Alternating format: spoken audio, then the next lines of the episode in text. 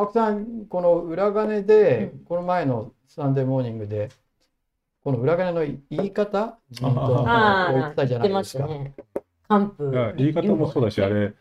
俺、だから、さすがにさ、自民党側のね、なんか2問しか聞いてないあの調査やったって、結果が発表されたっていうからさ、うんうんじゃあ、仕事から一応読んどかなくちゃと思ってん読んだんだけどさ、あれ、今は知らないけど、あれさ、自民党のホームページに載ってないんだよ。え、そうなんですか？俺が少なくと公もあの公表された翌日だったかなんかに読んどかなくちゃと思って自民党の